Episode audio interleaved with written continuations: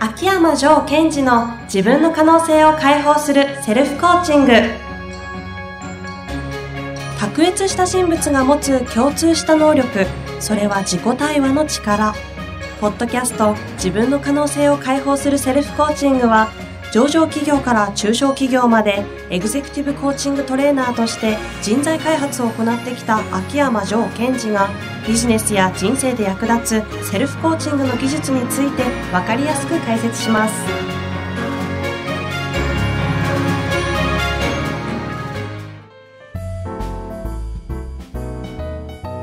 こんにちは、ナビゲーターの遠藤和樹です。秋山城賢治の自分の可能性を解放するセルフコーチング第22回。張さん、本日もよろしくお願いいたします。はい。よろしくお願いします。今日のテーマですが、はいズバリいきたいと思います。相手の価値観を抽出する方法というテーマでですね、うん。やっていきたいと思います。はい。なぜか覚えてますか？なんとなくわかります。あの、前回、前々回とですね、いろいろテーマを扱っていく中で、結局はそのアウトカム、相手のアウトカムを見つけて、じゃあそこに寄与している、あ、じゃあそのその方が大事にしている価値観が何かっていうのを、こううまく見ていくと何かが起きるみたいな、こういう話をしていったんで、そうなってくると、どうやって相手の価値観、まあ、もしくは自分自身もそうですね。自分自身の価値観に気づくのかということを教えていただかないと、いよいよ機能しなくなるぞと思いまして、こういったテーマです。はい。価値観。はい。はい。そうですね。価値観というのは、こう、アウトカムと同じ並ぶぐらい重要なことです。うん。では、じゃあ今日価値観ということをお伝えしながら、えー相手の価値観を抽出する方法みたいなことの、こう、ヒントになる部分をお伝えできたらいいなと思います。うん。そうですね。まず、えー価値観という言葉なんですが、はい。最初に気をつけていただきたいことは、価値と価値観は違うということです。はい。はい。価値と価値観は違う。まあ違うだろうという気はしましたけど、うん。ただ多くの人がね、はいここ分かってないんですよ。えー正直私もあまり分かってません。はい。よくこう、お話しするとね、僕には一体どんな価値があるんだろうとかね、ああ、なるほど。うん。うんうん。僕は価値があるんだろうかとか、あねあなたには価値がないとかいう話をされるんですあ。うんね。うん。で、それってちょっとすごい難しくてですね、僕には一体どんな価値があるだろうかってやると、まあ、瞑想、瞑想しますね。うん。で、ここでいう価値というのは、えっ、と、値段ですとか、うん。そういうものを指していきますので、それというのは、割と相手が決めていくことですよね。お例えば、うちた、私たちが提供するサービスは、一体価値はどうだろうみたいなの、それって相手が決めていくことなんです。なるほど、なるほど。で、えーその相手が決めていくものに対して僕は価値があるだろうかってやってること自体も答えがないので、最初から。はいはい。ですから、私はまず、どんな価値があるだろうではなく、うんどんな価値観があるだろうっていうと、こう見ていけるんですね。なるほど。ということで、まずここでは、価値と価値観が違うということです。価値と価値観が違う。うん。確か価値観ってうん、英語で言うと、まあ、いろんな言い方あるはずなんですけど、コンセプトオブバリューとか、うんフィロソフィーみたいな言い方が確かあるはずなんですよね。そうですね。で、価値は、いわゆるそのままなんですけど、バリュー。バリュー。ただし、日本の方とか、まあ、英語でもそうなんですけども、バリューで一括りにしちゃうと分かんなくなる。うんうん。でのコンセプトオブバリューとかっていうの面白いですし、価値観の観っていう字を見てほしいんですよ。見る？うん。あの観っていうのは、観察の観。そう、観音様の観。おううん。つまり、えー価値観っていうのは何かっていうと、その人がその世界をどんな風に見てるか、はいはいはい。全体の見方、捉え方のことなんですね。うーん。で、これをもう少しこう簡単、シンプルに言っていくと、何を大切にして世の中を見ていますかってことになってきます。なんかありきたりな言葉で言うとこう、どんなフィルターを通して世の中を見てますかみたいな感じもしましたけど、うん、それで構いません。近い感じですか？近いです。うん。それをもっとこうシンプルに言っていくと、何を大切にしているかということです。うん。そこで相手の価値観を抽出するためには、まず大切なことは、人はそれぞれ何か大切にしている価値観を持って起き、出来事を見てるんだってことを知っていく。これを知らない限り価値観が見えないです。なるほど、なるほですから、例えば、えっ、と、同じものを見ても、私と遠藤さんでは、こう、価値観、大切にしてるものが違ってくるので、はい。そのものの捉え方が変わってくるということですよね。なるほど。では、え具体的に相手の価値観を抽出するために何が必要かというと、うんまず、自分自身の、その相手に対する眼差しというのを変えていく必要があります。自分の相手に対する眼差しを変える。うん。どういうことですか？えーシンプルに、うん。相手の話を聞くときに、まず言葉を聞かないことです。えー、いろいろ突っ込みたいところありますが、の代わりに何を聞くんですか、その代わりに、えーその人、喋ってる言葉、雰囲気、全体として捉える。それが見るですよね。うん観音様の観。見て、この人は一体何を大切にしてるのかな？うん。何を大切にしてるから、このことを言わしめてるんだろう。というふうに見ていくんですね。うん。うん。ところが多くの人は、喋ってる内容に囚われていっちゃうんです。わかりますね。でもたまたまナビゲーターやる機会がものすごい多いので、うん。その感覚はすごいわかりますね。言葉にとらわれると、もう何言ってるかわかんなくなるし、うん。こっちも何返していいかわかんなくなるんですよね。そうですね。うんですから言葉っていうのは最終的にその人が、えーいろんなものがあってアウトプットですので、うんアウトプットだけ見てもその内側にある構造、つまり価値観っていうのは見えなくなるん見え。ないですよね。逆に言ってその言葉に翻弄されちゃうんですね。あなので、えー価値観を抽出するためには、まず、あなたの見方、相手に対するものの捉え方っていうのを、この人は何を大切にしてるから、この言葉を発する羽目になってるんだろあ。うとか、うんうんそういうものを見ていくと、だんだんだんだん見えてくるものが増えてきます。なるほど。それがまず価値観を抽出するための方法の一つ。そうですね。で、もう一つは、えーとは言いつつ、うーんと、私がやってることとしては、価値観の、価値観ワードっていうのがあるので、それを知っとくと、えーリンクしやすくなってきます。価値観はうん。どういうことですか？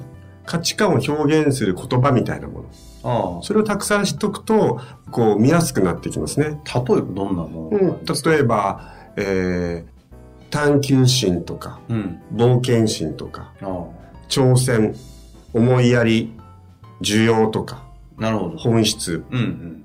えー創造性とか、あ向上とか、そういう言葉を持っとくと、こう、あ、なんか結局この人って、うーん、向上心を大切にしてるのかな、みたいなのをこう感じやすくなっていくんですあ。うね。ん。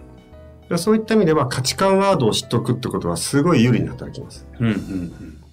それは、どうやったら知れるって言ったらいいのか、どなんて聞いていいかわかんないんですけど、どうやったら知るか。価値観、キーワードとかで出てくるんですよ。そういうどことじゃないのうですかね。私の場合は価値観ワードっていうのを自分でこうわーっとこうタイピングしましたね。うーん。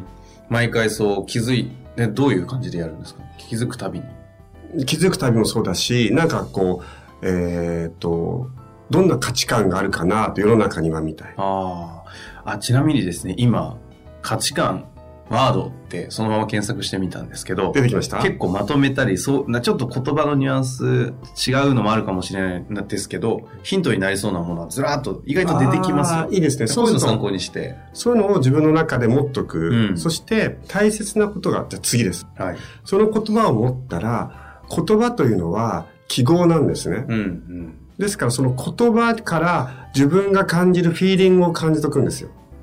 なんか難しい感じになってきましたうね。んうん。でもこれ大切。価値観、その言葉から感じるフィーリング自分の中のフィーリング。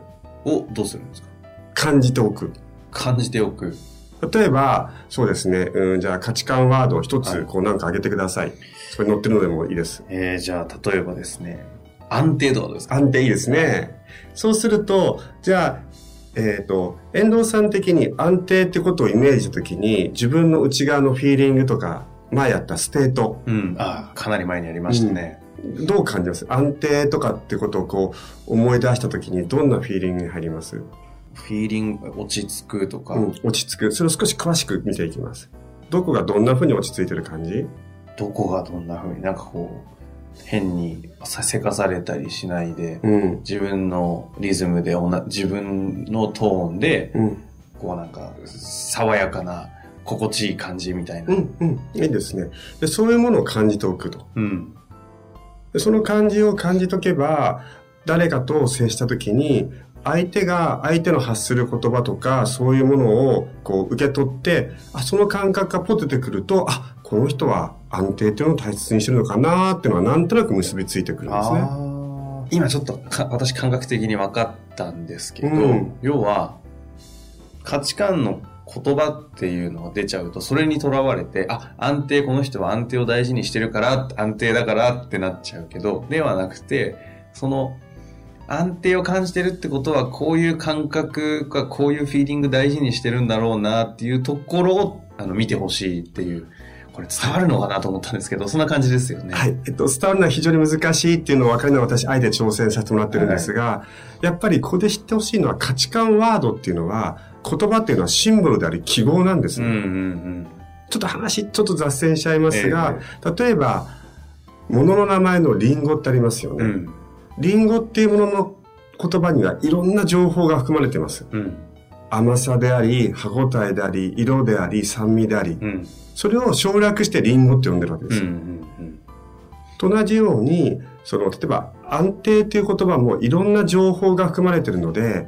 安定という言葉ではなく感覚として捉えていくということ。ああ、これですね、面白いのは、私多分、あの、本当にいろんなに方々にお会いする機会が多いと思うんですけど、でそれこそもう本当になんか世の中で誰もが知ってるみたいな方によく会ったりとかいうのもある中で言うと、言葉の捉え方がね、感覚として違う人たち。例えば安定って言ってるのに、うんこう、例えば私たちが普通に感じる安定ってこう、なんか、なんていうんですか、いわゆるで言うとこう、サラリーマンにしっかりと仕事して、あの、順風満帆な家庭を築きみたいな、こう、うんうん教育されたような安定感とは全然違う、あなたの安定ってそれ僕らからするとなんか冒険に聞こえるんですけど、うんみたいなのを安定とするような、変化すら安定として取ってるみたいな、こういう感じってよくあるんで、言葉にとらわれないってなんかそういうことなんだろうなって。本当に外です。